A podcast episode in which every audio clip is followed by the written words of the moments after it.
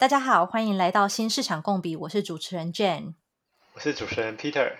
今天跟我们在一起的呢是我们的特别来宾 Ivana，那她在戏谷有很多年的 Product Marketing 的经验。上一集呢跟我们分享了很多有关于 Product Marketing 在 Inbound 的这个部分的职责所在。我们今天下半集想要请她来多跟我们分享一下。那 Outbound 的部分呢，我们今天产品奠定了之后，我们怎么样走向市场？所以我们再次欢迎 Ivana。Hello，大家好。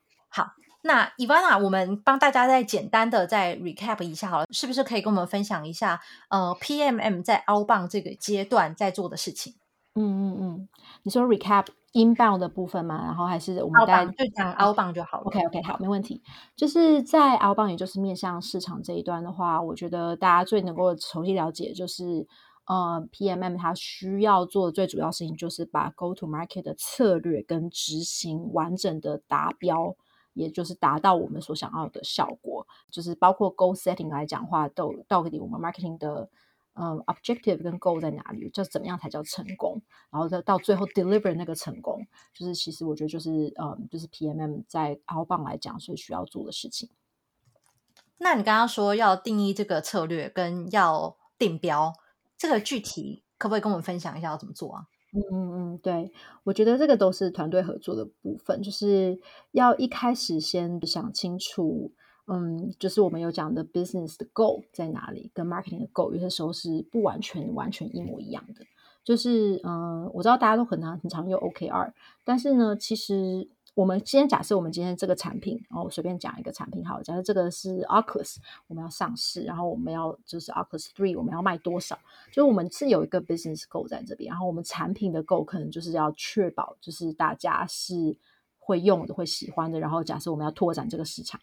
但是实际上，我们在做 marketing 策略的时候，我们要想清楚的是，也要回到消费者的角度来讲。我们今天做一个 marketing，不管它是一个 campaign，或者是我们实际上就是做一个 go to market，让这个产品可以上市。除了达到这个 business goal 来讲，我们需要达到什么样的 marketing 的 objective？就是我们需要消费者去做出什么行为。或者是我们要消费者去这样去接收到什么样的 message，或他们认定什么事情，常常是我觉得，嗯，就是在做策略上来讲，一个 marketing leader 要去想清楚，呃，就是我们 marketing object 在哪里。所以有些时候，它绝对会是 ladder up to the business OKR 跟 business strategy 跟我们最后的 deliver goal。但是我们也需要很好的去衡量跟 measure，我们最后有没有参，就是做到我们想要市场去做的事情。你刚才讲说，比如说产品 roll out 的时候，它通常会是一个 global roll out 吗？还是作为一个 PMM，你也会参与说，呃，讨论哪些市场是比较有潜力的，然后或者是不同的市场根据它的成熟程度，你给它的目标会有所调整。嗯嗯嗯嗯嗯，我觉得会。然后就像我刚刚在上一集提到的，就是在 inbound 在产品还没有上市或者还没有 launch 之前，PM 已经要开始去思考。帮助团队去思考，我们要怎么 message，我们要怎么 position，就是在很 early 我们就要做这样的决策。那实际上到上市之后呢，就是我们也是必须要不断的去调整。那很早期其实就要去想清楚，首先为什么我们要做 marketing，跟怎么做 marketing。那我大概就讲一下 go to market 的过程里面，呃，就是在做 strategy 来讲的话，有哪些大概的方向。但是我要先确定的是，Jane，我有回答到你的问题吗？你可以再重复一次你的问题吗？就确保我有回答到。哦，我想要问的是，你会怎么样子去决定你的 go to market 的策略？包含说，你会需要选择重点的市场吗？嗯、还是说，其实你今天一个产品出来了之后，它就是一个 go global roll out，、嗯、那你只要去确保说大家都有 adapt 到你想要提供的语言就好了。嗯嗯嗯，对，嗯，好，我觉得回答这个问题就是回到我刚刚说的 go，就是。嗯、呃，身为一个 PM，我觉得很清楚，要跟所有的 leader 都讲，都都协调好，我们到底 go 在哪里？我们为什么需要去做 marketing？哦、但 marketing 很多人会觉得是一个就是需要花钱的事情，但有些时候不花钱也是可以做到 marketing。那我觉得最回到的 go to market 来讲来讲话，嗯，就是 go to market，其实我觉得有三个层次的问题是。可以就是在策略一很很早期就想清楚，然后不断的调整到它最好的状态。第一个是你要回答 who and why。今天你今天产品从一早很早期这产品在做的过程里面，包括还要上市，就是你今天这个是 serve 一个什么样的 need，然后你要真的很了解在这么多的受众里面，我为什么要 target 这群人？这群人有最大的 opportunity 吗？还最 urgently 需要我这个 solution 吗？呃，比起其他人，就是他们更容易接受我们公司出来的产品吗？就是要想清楚这个部分。那这个 who 当然也当然包含你回答刚刚这说的 market 的部分，对不对？就是，但是 market 也是一个 where 的问题。所以我先大概讲一下，就是包括你在讨论 segment 这个 target 的时候，你要先想清楚它的受众是谁。然后跟你要很了解这些受众为什么需要这个产品，或者他碰他如果要 adopt 这个产品，他可能会碰到什么样的 barrier？这些东西都是我刚刚提到 inbound 的过程。当你真的实实扎扎实实做完了你的 inbound 之后，会很帮助你去做好这个 outbound 的策略跟决定的一个部分。那我觉得就是回答了 who 跟 why，就是 why why they need the solution，或者是为什么我我们需要去 target 这群人之后，接下来就是要做的事情是需要去。先架架构清楚 what，那 what 首先是你的产品，就是你这个产品本身哪部分很吸引人，为什么是这个产品？就是这个部分其实都要讨论清楚。包括你假设你有很多支线产品，你要怎么把产品假设组织起来，或者是 bundling，或者是让它变成一个最理想的状况，这是常常时候 BM 需要去想的。然后还有一个 what 的层次是 message 的层次。那这个 message 的层次是在你的受众来讲，为什么他们需要去相信？跟他需要相信什么，他才会去做到你要做的那个 marketing objective？所以，我们常常讲 marketing objective，是我们可能会希望大家买 Oculus 买一百、一千、一百万台，随便乱讲。我们可能也会希望他们能够去接受我们对 Oculus 定位变成一个更 mainstream 的 product。我随便讲，我们现在就是可能是想要让它变成是。变成大众都可以接受，而不是只有 gamer 可以接受的这样子 marketing objective 来讲的话，那你就要想清楚，为什么他们需要去相信这个事情？跟什么样的 value proposition 或者是什么样的一个 benefits 是他们会愿意去接受，然后跟真正相信说 Oculus 是 for me as a woman，not only for a gamer。所以我觉得这些东西都是在做呃 what 的策略的时候，你可以想清楚你的 messaging framework 在哪里，你的。为什么这些 audience 需要去接受这样子的 message？然后跟什么样的 message，跟什么样的 product feature 或者 value proposition 是他们会相信的？那这些会影响你怎么样去选择你要 go to market 的市场吗？以及它会影响到你会根据不同的市场做不同的 messaging 吗？这个是怎么做的啊？嗯嗯，我我们在回答就是呃不同市场之间，我就可以稍微再等等。就是我们还有第三个层次的问题，就是 how and where。就是当你一个很清楚的了解说你要怎么样才能够达标你的 business goal 跟你的 marketing objective，谁更能够接受这些讯息，跟更能接受这个产品，什么样的 message 跟什么样的 reasons 他们能够更能够接受的时候，呃，你就可以开始去思考哦，所以这些 audience 他们通常会在哪里出没？这些市场会在在在哪里？所以回答你刚刚的问题说，到底需不需要去针对产品的市不同的市场？我今天随便讲泰国、曼谷、泰国、台湾、日本，去做出不同的产品的策略之前，你要先确定的是你为什么要 target 这个这些市场，然后它有怎么样能够帮助你达到你要的商业或者是你的 marketing 目标吗？所以我今天就是还是讲 Oculus 的例子，还讲，但是不是我自己做的，先声明。但是我先讲大概的状况是这样，就是我们在决定要进军日本之前，我们要先想清楚为什么是日本。所以很多时候其实做过很多的研究之后，了解到这是一个对于我们所想要找的方向，可能会是一个非常重要的市场。它可能是会影响我们打算要让它 go mainstream 来讲的话。把它从 gamer 提升到下一个阶段来讲，它是一个很重要市场。所以回答到你刚刚的问题说，你在选择市场之前，其实你要先想清楚，你为什么需要，你需要谁？那些谁能够帮你达掉 business 的人，会在什么样市场会更容易帮助你达标？嗯，所以就假设这边讲，就是你今天要成为一个 attack 的龙头，那当然你需要更多的市场，成熟的市场来支撑你。所以，嗯，我觉得在回答需不需要去制定跟 localize，或者是做到什么样层次的之前，就是真的是要做出很多的分析，然后是就是非常的 OKR driven，非常的 goal driven。哎，那谢谢 Ivana 分享这三个层次啊。那呃，我比较好奇的说，当然因为英镑跟澳镑是我们今天的一个分法嘛，可是实际上以 PAM 在公司做产品这样的一个角度。通常会在什么时候决定说，哎，我要啊、呃、go to market 去哪个市场？是在早期研究的阶段呢，还是说在真正要制定 go to market 阶段才会有这样的一个决策？嗯，我自己的经验都是早期阶段的时候就要想清楚，但是它不是一个.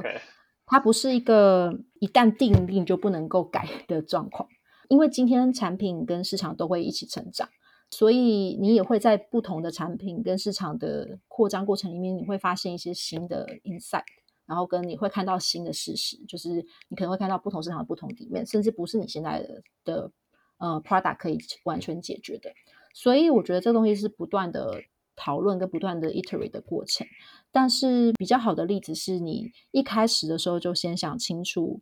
你今天要达到你今天产品的目的，你需要多大的市场规模？就是回到 opportunity sizing。今天假设我今天是一个广告的一个 solution。呃，我要支撑我做到这个广告 solution 的龙头，就是假设以 Meta 的 business 的，就是方针来讲的话，我会需要做到 Europe 一定要进来，我会需要做到就是 US 一定要进来，那可能几个 APAC 的市场一定要进来。但是我觉得 Jane 等会你可能会有兴趣的问题是。我需要把我的 go to market 策略做到多细，才能够支撑我把这些进市场都成功的 adopt 跟纳进来。这个东西是回到，还是回到你的消费者，或者是回到你的受众，或者是 business 的 customer，他们到底需要什么样的东西？有很大的不同吗？还是说，其实大家需要解决的最基层的需求是一致的？然后我们可以在上面再 build up 一些不同的东西。就是我觉得这东西是需要层层推演的，但是。嗯，最好的方法是一开始 marketing 或者是 PMM 就进来一起，呃，大家一起同意这个 business goal，然后同意我们的 marketing objectives，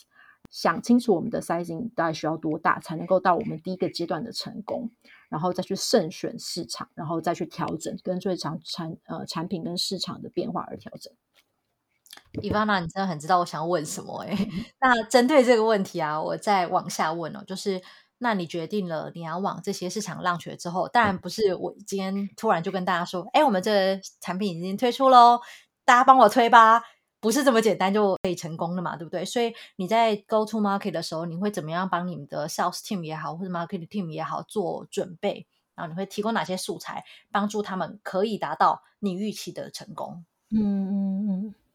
我我觉得这问题也很有趣，但是先回到。甚至我觉得在策略端的时候就有很多 enablement 的空间，就是一开始在制定 go to market 策略，我们刚刚提到 what 的部分，而是 who 跟 who 跟 why 就最好大家都想清楚了，就是 who 跟 why 包括你这哪个哪个产哪个市场哪个市场是重要的，然后谁是重要的，我觉得大家都都最好是已经先把一些 regional 的 feedback 都已经可以整合进来。但是你也有些时候，我觉得是一个 top down 跟 bottoms up 不断的来来回回的一个过程。就 top down，假设我今天是一个 global PMM，就是你真的是要有那个决断，就是今天我哪个市场重要，哪个市场不重要，这个东西是要有一个 prioritization 的很清楚的逻辑跟 framework。但是，呃，今天当你想清楚了这个 targeting positioning 的策略之后，嗯，最好在 messaging 的过程里面，你就已经把一个可以容纳你想要的 target market 的各种 variation 的大概一个架构，一个骨头，最好那个骨架里面已经是涵盖到这些 key market 你想要冲的市场它所需要的部分。所以我们常常有一些这个 delivery 叫做 messaging framework 或 messaging playbook，不同的公司叫不同的东西。但是你在想一个，就是回到最基础，你要讲什么，你要说这个，你要卖什么这件事情上，包括你的产品怎么样，不同的组织跟 bundle 的时候。最好它就已经是一个 global 的 framework，是大致的市场都可以用这个 baseline 去 work 的。然后同时你要知道，今天你要达标你的呃不同的 regional goal，因为你到最后大的，假设你有个大的 sales goal，你最后会分给不同的市场嘛，然后决定多少资源在不同的市场。你也要想清楚说，哦，哪一些市场它很重视什么东西，是如果我要达到那个 goal，不得不一定要涵盖进来。所以产品有 MVP。你的 go to market plan 也有一个 MVP，你需要在 minimum viable 的状况之下把这个大架构架构出来，然后想清楚，今天假设是 Japan，他非常在乎，假设是 privacy，或者他甚至根本就不用 Meta，他根本就不重视 Facebook，所以就是他可能用更多是 Instagram，就是像这种市场的非常大的方向的东西，你必须要去抓清楚，然后涵盖从你的各个 go to market 的决策，不只是 messaging，不只是你要决定 allocate 多少 budget，然后你要决定就是哦，我要跟谁 partner，我要走 influencer 吗？我要找谁？的的 where 的渠道的部分，这真的都是要有一个很好的架构，是最好能够涵盖整个 global 的 need，然后把你的 regional 的 special need 放进来之后，我觉得好的 PMM global 的 PMM，嗯、如果把这个架构架构好，最好就让剩下的工作让 regional 来做，因为他们才是真的是了解这个 region 什么 timing 去做这个 event 最好，什么 timing 去做这个 launch 最好。所以，嗯，我觉得这就是一个你先有个 top down 的决定，然后什么东西是 minimal viable，我不管怎么样，这就是我 global 的策略，嗯，这是我 global messaging。如果你动了这个 messaging，会影响到我整个 long term 的 brand 的一个东西，或者是我就没有办法达成我这个 communication 最重要的部分。把这架构架好之后，嗯，在次要的部分，不是次要，而是说 regional 部分给他最大的赋权，就是让他们可以去做他们的决定。然后甚至你可以说，哦，这东西都可以动，timing、where、渠道都可以动，但是这三个 key value proposition，请务必要传达。就是这个东西是我觉得可以给他最大的赋权，让他们有最大的 enablement。这就是我觉得可以做到的，跟 regional 很好的一个协调的 model，就是不断的是由上而下，跟由上而下，由上而下都要不断的互动。呃，谢谢 Ivana，那可以帮我们介绍一下这个 message framework 大概会有哪些元素吗？或是说你有一个例子可以跟我们分享？嗯嗯，我觉得就是回到 core PMM 常常会需要想的是一个问题，就是。Who 要讲清楚，今天这个 messaging playbook 已经先讲清楚了，谁是我们 target audience，然后我们的 key positioning 是什么？就是 positioning 的东西，就是哦，这个 key audience，就假设我今天 Oculus 我 target 就是 mainstream，呃、every user，嗯、beyond just tech savvy people，那我今天的 tagline 或我的我的 position 就是这个是一个很棒的 product，然后它会增加我们的 interaction，然后造了一个接下来我们会讲类似 reasons to believe。就是它有三个 value proposition 或四个 value proposition，为什么可以支撑我今天这个 messaging？就是我要当最好的 VR，然后最好的 headset，然后跟 it's for connection，就是我们要讲清楚它可以再怎么卖。那在接下来的架构就可能会是一些比较次要的 messaging，是可以让 regional partner 去自由搭配的。今天我有一个 privacy 的 narrative 是。哦就是呃，我们今天 build in 了一个很棒的 privacy 的 feature，这个东西大家，尤其是现在 global 市场，大家都很重视 privacy。我随便举个例子啦，所以这个东西就是要让他们可以自由搭配。假设今天 Japan team 特别重视这个，就我就 link in 那个多一点。那我今天可能也会 support 不同的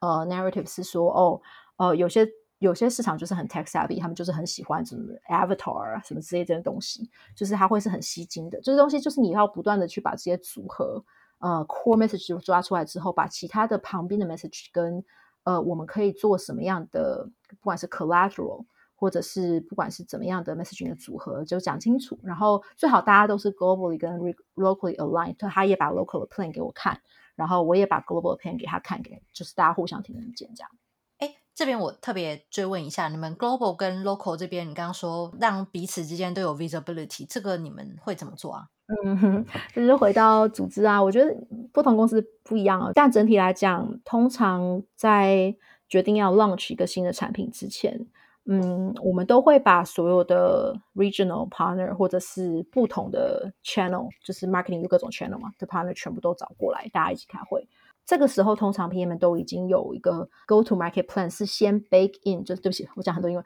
先把他们的 feedback 在早期就大家都已经大家可以想清楚，然后这个都先放进来了。但是大家在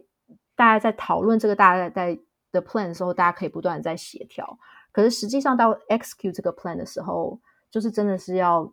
就是最大程度的放手，但是会有不断的 check in，就是你可能会有 quarterly check in，monthly check in，今天有 France 的 plan，今天有。Europe 的 plan，今天有 UK 的 plan，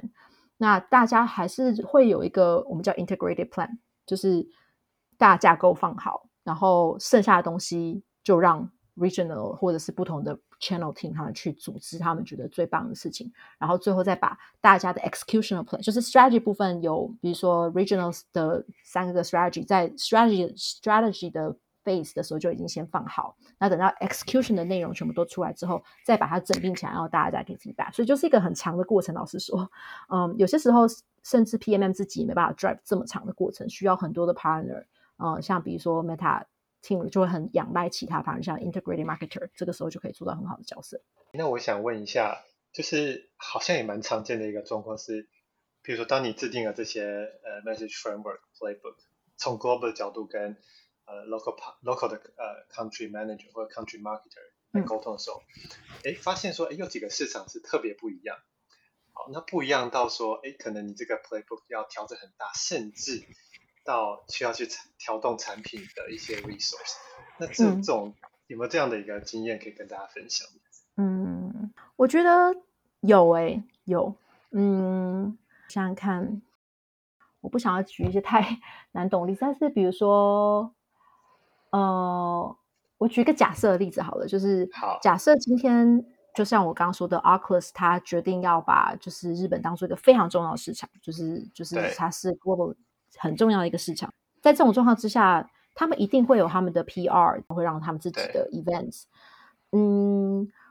你会可以从他们的 content 或者他们的 execute 里面看到市场很大的差异，就他们避重避重就轻哪些部分。然后，甚至他们有可能会给到产品厅一个非常不同的 feedback。那对这些事情都是有可能发生，那就是要让他们有足够的参与空间。尤其是当有一些市场是你非常的 key target 啊的 market，他们需要的 solution 或他们碰到的 pain point 是非常不一样的时候，就是要能够就是 PMM 要多花一点心思去真的去了解这个市场，甚至不是只有 PMM 而已。最好是 product team 整个就去那个市场，实际上去 field trip 去看过，实际上了解。假设你今天就是非要进那个市场不可，而那个市场它需要的 solution 或者它需要的东西就是真的很不一样。这不只是 marketing 策略上需要做到多大的调动，而是产品或者是整个 business 上需要做到多大的部分。对，那我不知道这样有是不是有用的例子，但是我自己看到的就是大概是这样的状况。了解，也就是说，呃。其实还是看说，呃，我们对市场的优先性。呃，如果说这真的是个很重要的市场，那我们最好就是给予这个市场的 partner，可能譬如说越早期参与越好。那我们这样就有越多的时间可以互相来调整，嗯、甚至是产品 team 或者 PMM 这边也能够更多的机会去了解当地市场的一些需求。嗯、对对，我觉得这个是呃沟通协调跟另外一个优先顺序的掌握非常重要的原则吧，就是。真真的当一个 global 的 product lead 或者是 PMM lead 或者是这种 global 的 role 来讲的话，你常常需要做就是这种权衡，就是会常常会需要去问清楚的是，我今天要做到多少的 impact，我要花多少的 effort，就是这种常常做的 PM 常常做 prioritization，同样也是 PMM 必须要做的事情，就是我今天真的需要花到我要把产品这个在这个市场随便讲 Japan 或者是韩国做到。八十分吗？才能卖得动这个产品吗？还是说，其实我可以把大概 plan 做到六七十分，它就可以卖到七七八十分的效果？这个东西是回到你有多了解这个市场，跟多了解这个这群受众，他需要怎么样的 solution？嗯，对，所以其实我觉得很简单来说的话，就是不断的要去做 prioritization。有些时候你花太多的 effort。做的太精细，其实会导致很大的 resource 的 redundancy。那 Japan 市场学到的东西，有些时候其实可以通用到套用到其他市场，大家都可以做得更好。所以这个东西就是很抱歉没办法说得更具体一点，但是最主要原则就是 prioritize，然后跟就是不断的去协调，然后有些时候你要 make hard decision。有些时候你必须要甚至放弃某一些市场，尤其是在你早期阶段的产品，你不要那么大，没办法 afford 那么大的差异性的时候，你有些时候必须要做到这样的决断。是，诶，那我们说，呃，上半节的时候说 inbound，很多时候你说更长时候 PMM 是跟 product team 来合作嘛？那我好奇的是，在 outbound 的阶段，啊、呃，主要的 partner 还是 product team 吗？还是说这边会有呃其他不一样的 partners involved 进来？嗯嗯嗯嗯，呃，在你说 outbound 的阶段，常常引引爆的 partner 会是谁吗？对，还对，没错，没错。嗯，我觉得这个就回到我 B to B 跟 B to C 会稍微有点不一样，就是嗯，B to C 来讲的话，我刚刚讨到讨论到几个 partner，就是我们会常常 involve integrated marketing 的人，呃，marketing channel marketers、growth marketers、performance marketers，各种不同的渠道的人，但是他们不是以人的方向去面向市场的，那所以你有的时候也需要以一个更 data driven 的角度去想这些问题，因为你常常看不到这些消费者。你没有办法像 B to B 端，你可以是实际上去跟这个客户聊。然后 B to B 的话，很大的旁人会是 Sales 这一段，就所以我就说 Sales 面文这个部分也是常常在还没有分工出去到 Sales 面文之前，PMM 都不需要做的。就算即使分工了，PMM 还是有非常多的呃角色在这里。大概是这样哦。我们还有很多的，比如说 Analytical 的 partner，就是 Data Science、Marketing Science 这种，就是。嗯，大概是我碰到比较常见，还有 support、customer support 这些都是常碰到 partner。Ivana，比如说你们如果是 B to B，然后你们跟 sales 合作的时候，你们是会固定有一些 training 吗？还是会有什么样子的 checking 的机制去保确保说 sales 知道你们想要传递什么讯息，然后他们知道怎么卖这样？嗯嗯嗯嗯，实际上常常 PMM 会实际上跟着去。大的 event 或者什么去一起参与这个过程，那我们自己是蛮多的 template 啦，就是你用比较稍微 templateize 的方向，呃，比如说你先把一个 sales enablement 的 template，就是一个大的 deck，可能就发给就是各个市场，然后嗯，你可能会在他们实际上他们会在基本上在你这个 master deck 之上再 build up 一些他们自己的一些 talk points 或什么的，那比较好的状况当然就是希望都知道。然后，但是如果不知道的话，其实有些时候你也是可以用跟客户的沟通，因为你常常会去跟客户参访去了解状况，你会知道这个状况。然后你也可以跟 sales sales 的 lead，就是常常开会，就是去掌握大概现在这个呃 messaging 的状况，或者是我们实际上在讨论这些 material 或 content 的时候的状况。谢谢 Ivana 刚才对于奥放的的分享啊，包括说。要怎么样做 go to market 的策略，以及说很重要的在各跟各地市场的合作，怎么样去制定这个 message framework 或 playbook。好，那最重要的就是不断的沟通跟权衡。那最后我们拉回来给一些我们主要的听众，很多是来自于新创公司想出海的这些公司。如果是站在 product marketing 的角度，你会给这些要出海的公司怎么样的建议呢？嗯嗯，对，嗯，我觉得我们今天就是呃，大概主要分了两个方向来讲，一个是 inbound 跟 outbound，但我想要最后讲的是，其实 PMM 的角色或者是做的事情，其实就是这个这个过中间的整合的过程，就是产品跟市场的整合过程。那我想要给大家三个建议。一个是在把就是市场的想法跟 feedback 导回给产品的部分来讲的话，这个点是我觉得也许台湾的公司可以尽量落实这个部分，因为这真的是非常重要。我相信台湾就是也是做得很好，然后一定也是有很多的公司在做这样的事情。嗯，但是我自己觉得这部分真的要落实，就是很早期的市场的分析，然后跟策略，然后想清楚这个。这个产品有多大的 opportunity，然后跟它的竞品跟就是这种我们叫的 market landscape 到在哪里？我觉得会是一个很好的部分。就是呃，如果不是 PM 来做，就是也确保我们有把这个市场的部分导导入到早早期的产品发想。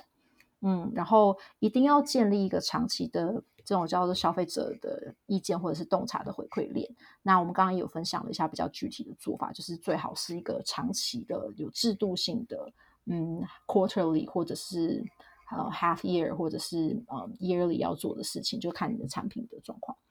然后第二个部分，我想要讲的一间就是比较在 outbound 部分。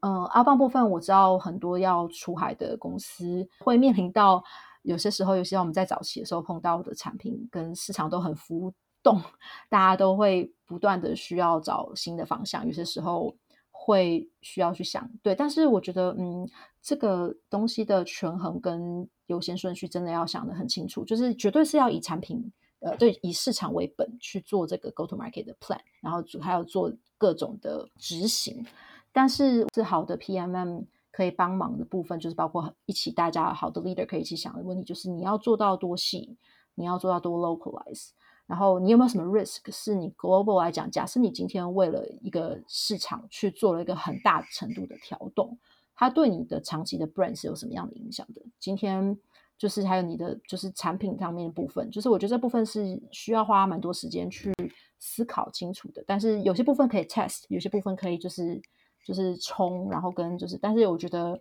有时候也要想到一些长期的 impact 会在哪里这样子。最后一个部分的话，我觉得就是回到之前我们都问到问题，就是组织跟人才上面的话，呃，当然因为我是 PM，所以会比较 私心一点，但我是真的觉得是可以开始慢慢导入这样子的嗯思维，然后如果也可以找到这样子的人才的话，会是蛮蛮好的，嗯，然后我知道现在有很多的比较夯的一些议题是在到底是你第一个 hire 的 marketing 的人才可能要是怎么样的人，我会觉得其实。嗯，当然是整合型的人才是最好的，能够做产品也能够做成长行销的人是很重要的。但是实际上，如果可以让产品跟市场的成长一起并行，不管那个人是怎么样的人，就是你 hire 的第一个人或第一个团队怎么样，就是能够能够做到这样是很重要的。对，就是在成长策略上，很多时候我们做 g r o w marketing，有时候是会忘了，其实那也是很重要要调整产品的时候。如果我们只是把 growth tactics 做紧，可是 product market fit 不会因为 growth tactics 而成长，就是产品必须要跟着市场一起成长，或者是非常重要的事情。所以确保你的团队里面有人可以做这样的事情，不管那个人叫 PM，或者是那个人叫 PMM，还是他叫他就是你的 growth marketer 都可以，但是必须要有这样子的人可以看到这个问题。然后其实有些人会问过我一些意见，就是包括 PMM 应该放在什么样组织架构里面，就是我会觉得其实早期放在 product team 还蛮合适的。但是不管它放在 product team 或者是 marketing 都好，就是其实我想讲的就是它是一个很整合的 role。然后其实我们公就是大部分公司都需要这样子一个整合型的人去找当做这个市场跟呃产品之间的桥梁。所以放在 product team 有它的好处是，嗯，因为你今天 product 跟 marketing 做 product marketing team 的人，假设 GO 是是吻合的，那这个时候会帮助你在早期成立你的 product 的。Product market fit 上面会有很大的帮助。当然，放在 marketing，当你呃 marketing 涨得很多的时候，你真的会需要一个很好的 leader 去帮忙这些东西做一个很好的调动、跟策略、跟执行的一个 head 的时候，也是很适合放在 product marketing。所以没有什么对错，只是说我确实看到戏股有非常多的不同的公司，当他想要在做一些新的 product 调整的时候，比如说像 TikTok 或者是我我买一些新的一些 business line，他们会考虑把 PMM 就是完全整并在 product 底下，所以他们 report 是给 VP of product 这样子。那我也有看到有一些公司就是放在，比如像 Meta，后来就慢慢走向，就是把它放在可能 CMO 底下，那它可能就比较偏就是 leadership，嗯，然后去把不同的 function 都一起整合起来的角色。有些时候这样的 team 就稍微会比较不倚重 PMM 在 inbound 方面的可能，而是放在它 outbound 上面的 leadership。好，太棒了！我今天最喜欢的就是我们说 PMM 其实算是一个一个心态，而不一定必须要是一个职位。那看公司有多少资源做多少事嘛。所以如果公司有资源，可以专门独立出一个人，他可以很专心的去想这件事情。我觉得他是对组织有很大的功用。但如果没有的话，那就是确保说我们要 cover 的这些面向需要回答到的问题。刚刚伊巴达其实讲过蛮多的，那我们就是确保说我们在这个我们现在的这个团队里面，可以有人去 cover 这些东西，这样子。所以，我们今天非常谢谢 Ivana 的分享。虽然我觉得 Meta 这样子一个大组织的这个架构，可能是很很大大部分的人都很难望其项背的啦。不过，我觉得这也是一个很好的经验，让我们看到说，哦，那当你今天组织到一个很很大的这个。程度的时候，就有一个完整的结构，大概会长什么样子？那不管你今天的组织是大是小，你都可以从这个地方再去变形，然后去找到一个适合你自己的方式，这样子。嗯嗯，对，我觉得说从 founder 或者是组织来讲，确实是这样。但是一个 career 来讲的话呢，我是很欢迎，就是大家可以，也许可以尝试 PMM 这个 career，因为它真的是一个蛮。很 reward 的一个 career，我觉得，然后很有趣。你有些时候可以像 PM 一样想问题，你有些时候也可以变成，就是你跳动的维度可以很大。然后，但是也是很吃你这个要跟各种不同 partner 合作的机会。所以，如果你是一个很喜欢就是跟很多不同的种类的人合作，然后也是很喜欢去想不同的 problem solving 的人来讲的话，会是一个蛮有趣的一个 career。好。那我们今天就到这里喽，谢谢大家，谢谢伊万娜，谢谢大家，谢谢，谢谢，拜拜。拜拜。